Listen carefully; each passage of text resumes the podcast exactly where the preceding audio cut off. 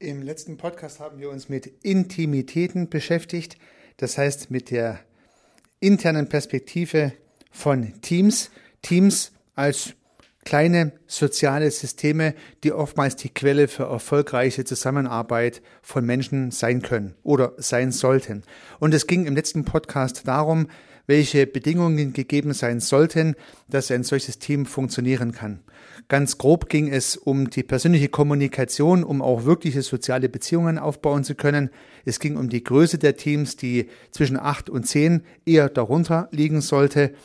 Und es ging um die Frage des Zusammenarbeitsmodells, wie das Team intern durch ja, eine gemeinsame inhaltliche Diskussion befähigt wird, die besten Ideen aus allen herauszuholen.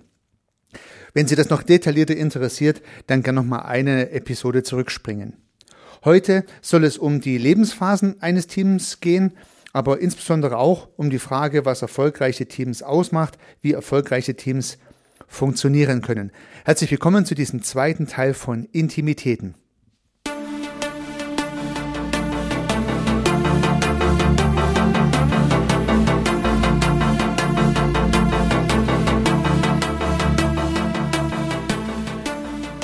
Ja, auch heute wieder in Intimitäten zitiere ich aus dem Buch von Fritz B. Simon, Gemeinsam sind wir blöd. Äh, es geht um die Frage von Teams ab Seite 151, dort wo beispielsweise die Lebenszyklen von Teams beschrieben werden. Und äh, Simon führt hier aus, dass Teams die üblichen Zyklen eines Lebewesens aufweisen, das heißt die Bildungsphase, dann die Überdauerphase und auch die Sterbephase. Also ein Team wird geboren und entsteht, ein Team ist da und funktioniert und ein Team verschwindet wieder. So in diesen drei Phasen lässt sich das vielleicht differenzieren. Die übliche Entstehungsphase von Teams ist natürlich mit Konflikten verbunden, die durch das Abreiben der Persönlichkeiten der einzelnen Teammitglieder, das Reiben, die Reibung zwischen den Persönlichkeiten der einzelnen Teammitglieder entstehen. Da entstehen Konflikte, die dann im Team gelöst werden müssen zwischen den einzelnen Probanden oder auch im Team insgesamt, so dass das Ganze zu einer ja, äh, homogeneren Struktur heran entwickelt sich. Solche Strukturen kann man ja häufig auch in Filmen sehen, ja, in Kriminalfilmen, in Actionfilmen, wo sozusagen Menschen aufeinanderstoßen, die als Team zusammenarbeiten sollen und am Anfang fast immer viele Konflikte haben, die zum Teil sogar körperlich ausgetragen werden, um sich dann zu vertragen und mit ihren jeweiligen Stärken zusammenzutun. Das ist ja genau die Kernidee des Teams, dass jeder seine Perspektive beibehalten kann und der andere sie als solche akzeptiert und respektiert und einfach so stehen lässt. Damit werden die Einzelteile des Teams nicht kaputt gemacht, nicht egalisiert, sondern sogar ja, zur Norm erhoben und genutzt.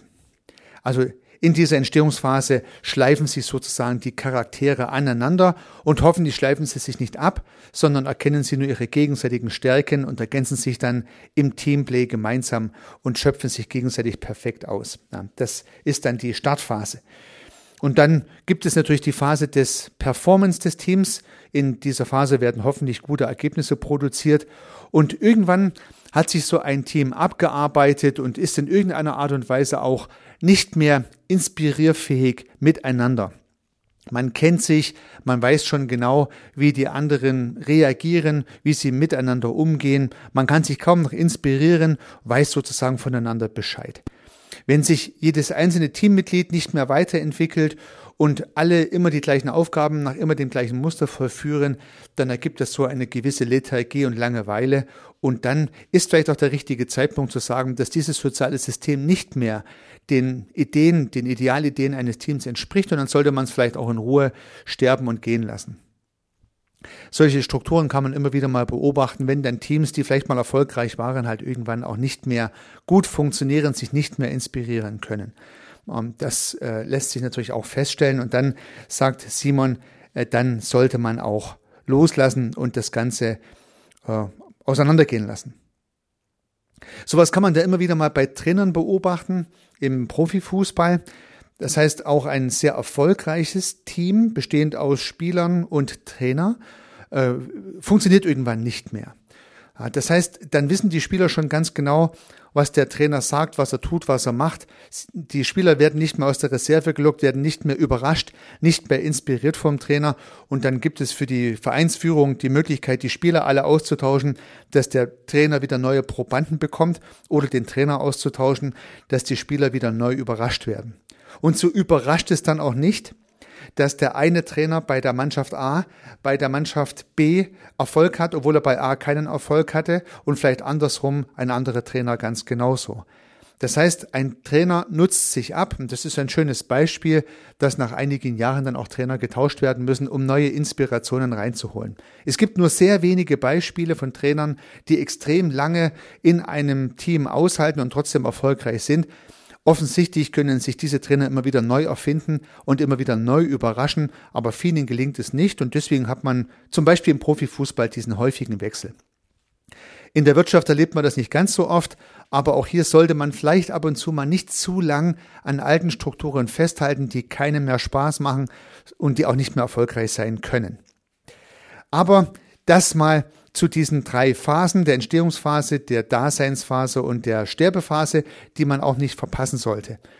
Und am Ende geht es natürlich um die Frage, wie ich die Entstehungsphase möglichst kurz halte, die Reibungsverluste möglichst klein halte und eine möglichst lange, möglichst effiziente Performancephase erreiche. Wie also erfolgreiche Teams gebildet werden können. Und da hat Simon eine klare Position dazu. Ich zitiere von Seite 153. Ein gemeinsamer Nenner scheint zu sein, dass erfolgreiche Teams eine gewisse Ähnlichkeit mit Sekten haben. Sie haben eine gemeinsame Mission, sie fühlen sich einem mehr oder weniger göttlichem Auftrag verbunden.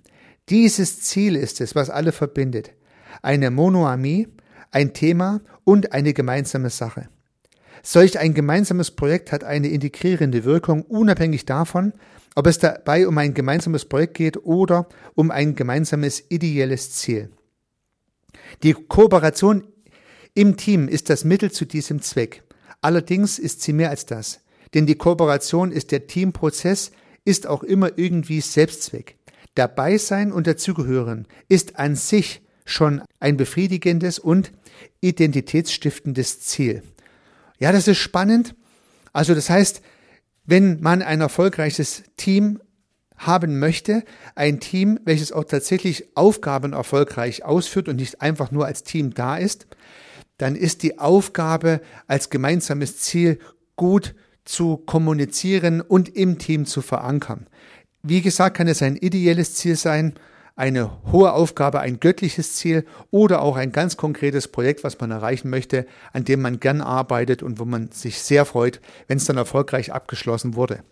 Und wenn dann dieses gemeinsame Ziel ausgegeben wurde und wenn eine Teamdynamik entstand, die auf dieses gemeinsame Ziel ausgerichtet ist, dann kann schon allein das Dabeisein bei diesem Team, bei diesem erfolgreichen Projekt mitwirken zu können, die integrierende, äh, die integrierende Funktion der Klebstoff sein, der das Team erfolgreich zusammenhält.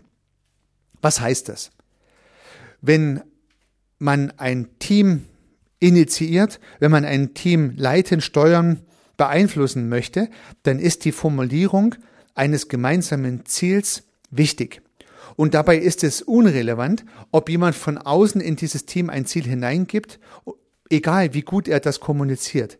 Entscheidend ist, dass dieses Ziel vom Team selbst aufgegriffen wird und ganz im systemischen Sinne autopoetisch sich im Team entwickelt, wiederholt und manifestiert. Das heißt, die Kommunikation von außen, die Intervention, die kann nur dazu dienen, das Team anzuregen, über dieses Ziel selbst zu diskutieren, so dass das Team dieses Ziel zu seinem Ziel macht. Deswegen gelingt es auch nicht, von außen in Teams Ziele, naja, zu injizieren. Man kann sich da einspritzen, wie eine Impfung. Sondern man kann nur immer wieder anregen, kann dieses Ziel in den Raum stellen, kann dieses Ziel mit schönen Farben beleuchten, kann über dieses Ziel sprechen und kann hoffen, dass dieser Zielgedanke im Team verfängt, dass es dort kommuniziert wird, dass es dort zur gemeinsamen Identität beiträgt und wird. Ja. Das heißt, von außen gesehen, eine Intervention zu organisieren, viel zu kommunizieren über dieses Ziel, so dass man die Hoffnung hat, dass es zum Teamziel wird. Und wir hatten ja bereits an anderer Stelle über das Thema der Produkte gesprochen. Ich hatte ja auf den Podcast 17 in meiner Podcast-Serie Unternehmergedanken verwiesen, wo auch Fritz B. Simon das Thema der Produkte in den Vordergrund stellt und wie wichtig es ist, dass eine Organisation klare Produkte definiert, jedenfalls eine kommerzielle Organisation. Und Produkte sind auch so ein Beispiel, ein gemeinsames Ziel, was man erreichen kann und möchte. Das heißt, wenn man sich ein Ziel gesetzt hat, gewisse Produkte zu erreichen, zu verkaufen, zu produzieren, auch natürlich Kunden glücklich und zufrieden zu machen, dann kann dieses Ziel Identitätsstiften für das oder die Teams sein, die diese Organisation ausmachen. Einmal mehr kann ein gutes Produktportfolio dazu beitragen, dass auch Teams eine eigene Identität bekommen. Und so muss man sich natürlich die Frage stellen, welches konkrete Ergebnis, welches konkrete Produkt ein Team erarbeitet. Ja, das kann ein internes Projekt sein, das kann ein externes Projekt sein, es kann eine Forschungsaufgabe sein, es kann sonst was sein, aber dem Team muss diese Aufgabe natürlich klar sein, das Team muss sich daran messen lassen wollen und das Team muss die, dieses Ziel, die Vision, die dahinter steckt, für sich formulieren. Das wäre mal so der erste Gedanke eines erfolgreichen Teams. Und dann kann eine wunderbare Eigendynamik eintreten, nämlich die, dass man alleine stolz ist, Teil dieses Teams zu sein und mitmachen zu können. Auch das lässt wunderbar an Sportassoziationen erinnern. Das heißt, erfolgreiche Mannschaften, die starten dann einfach durch und die trägt dann sozusagen die Welle des Erfolgs durch Turniere durch, obwohl sie sonst äh, überhaupt in ihren Einzelteilen nicht so perfekt äh, strukturiert sind.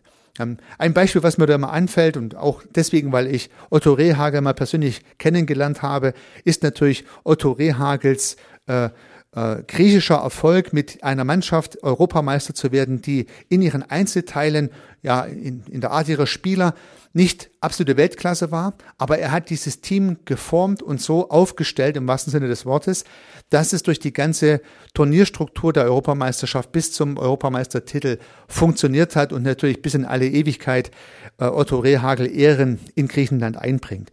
Ein schönes Beispiel für ein gut funktionierendes Team, welches mit einer klaren Vision hier durch das Turnier durchgearbeitet hat oder sich durchgearbeitet hat.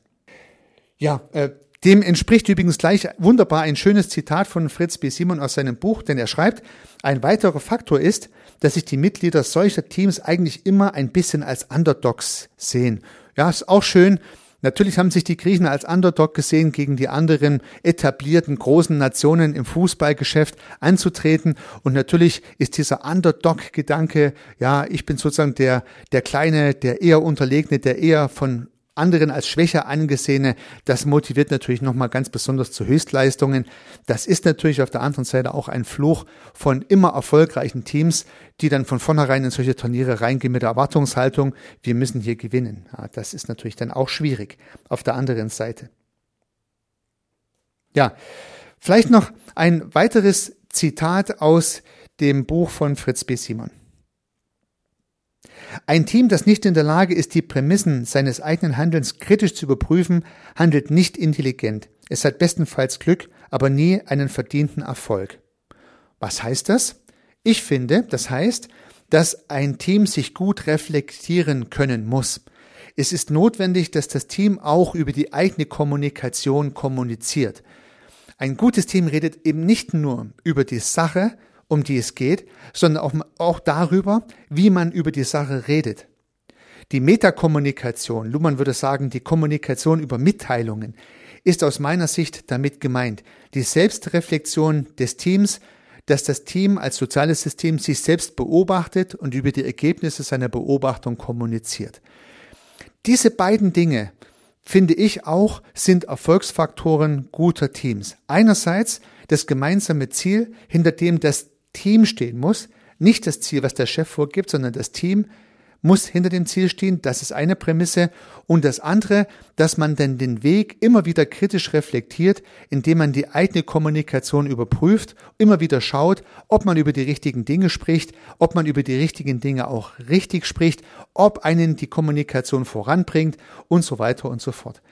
Diese Metakommunikation lohnt sich aus meiner Sicht, weil sie ist Teil der Reflexion des Teams und sie wie erfolgreiche Menschen fast immer auch reflektierte Menschen sind, so sind halt erfolgreiche Teams auch reflektierte Teams und so lassen sich die Ideen der Reflexion, die wir für Menschen, für uns vielleicht zu eigen uns gemacht haben, auch für Teams nutzen und auch hier klappt das natürlich dann ganz genauso.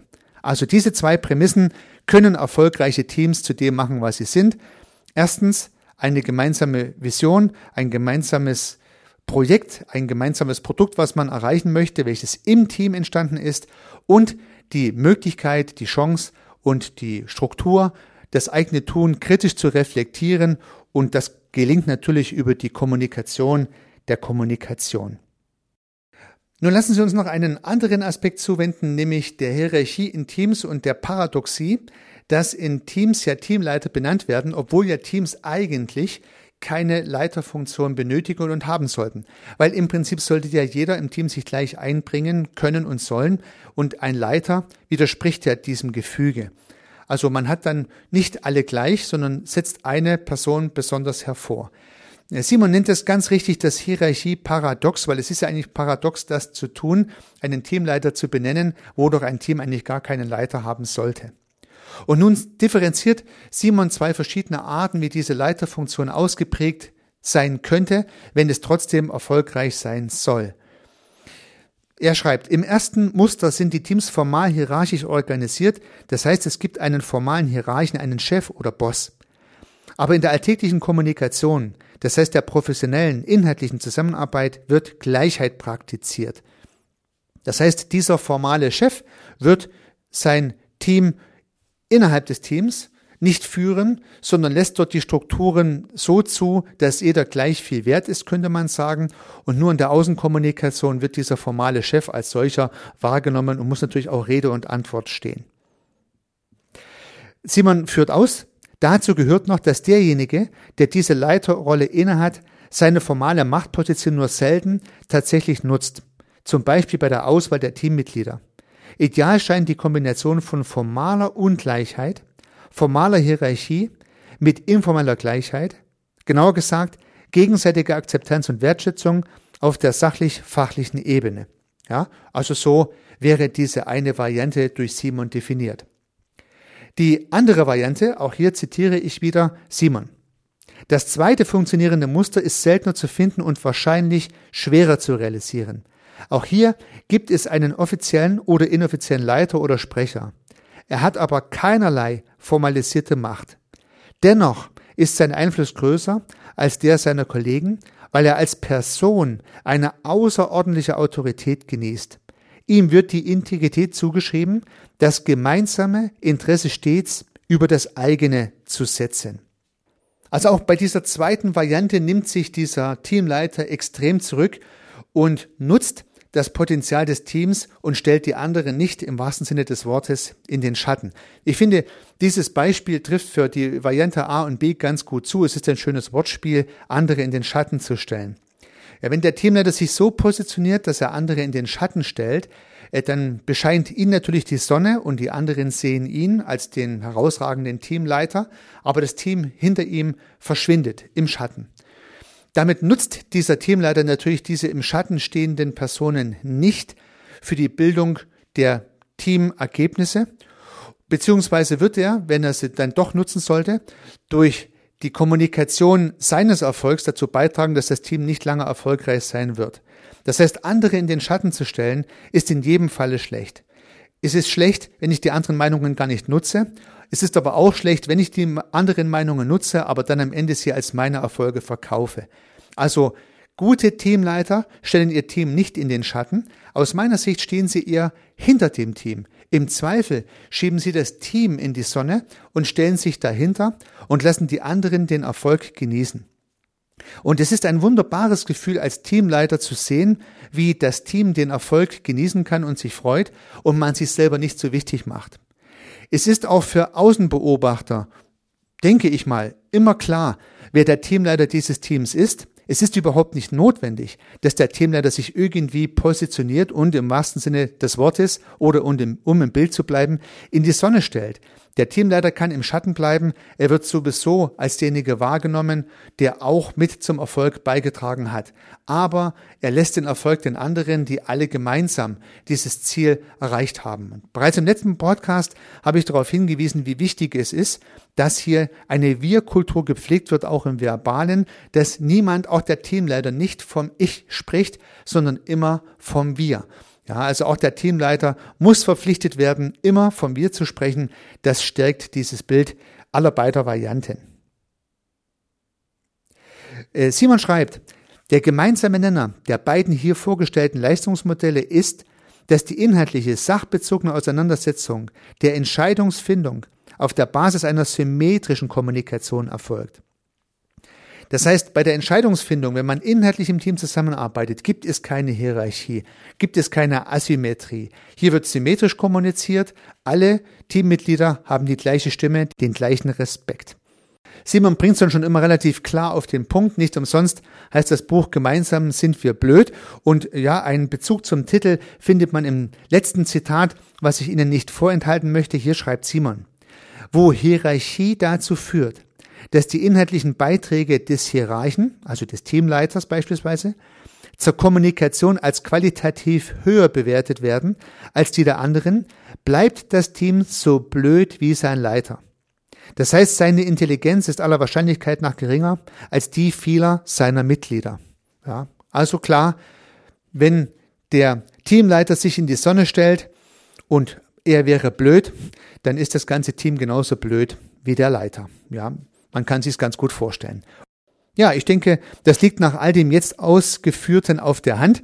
Teams funktionieren dann am besten, wenn der Leiter sich zurücknimmt, wenn im Team unter gleichen intensiv kommuniziert wird, wenn man in der Lage ist, ein gemeinsames Ziel zu verfolgen und wenn das Team in der Lage ist, sich selbst kritisch zu reflektieren, das heißt, sich selbst zu beobachten und in Kommunikation die Beobachtungsergebnisse auszutauschen. Vielleicht kann mein kleiner Beitrag, meine kleine Episode dazu beitragen, dass Sie Ihr Team noch besser, noch erfolgreicher gestalten können. Darüber würde ich mich sehr freuen. Unternehmen Sie was, Ihr Heiko Rössel.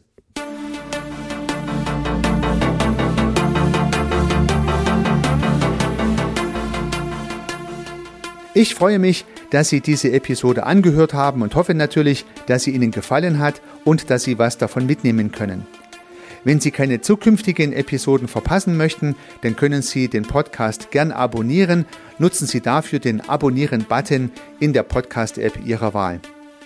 Natürlich würde ich mich auch über eine Rezension oder über eine Bewertung freuen. Alternativ zu diesem Podcast habe ich zwei weitere aufgenommen. Sie finden sie unter www.servicearchitekt.com/podcast oder wenn Sie meinen Namen in der Podcast-App Ihrer Wahl eingeben. Vielleicht können ja auch die beiden anderen Angebote für Sie interessant sein. Sollten Sie ein persönliches Gespräch wünschen, dann können Sie das gern unter www.servicearchitekt.com/termin auf meiner Website mit mir vereinbaren. Ansonsten freue ich mich auf ein Wiederhören. Bis dahin, Ihr Heiko Rössel.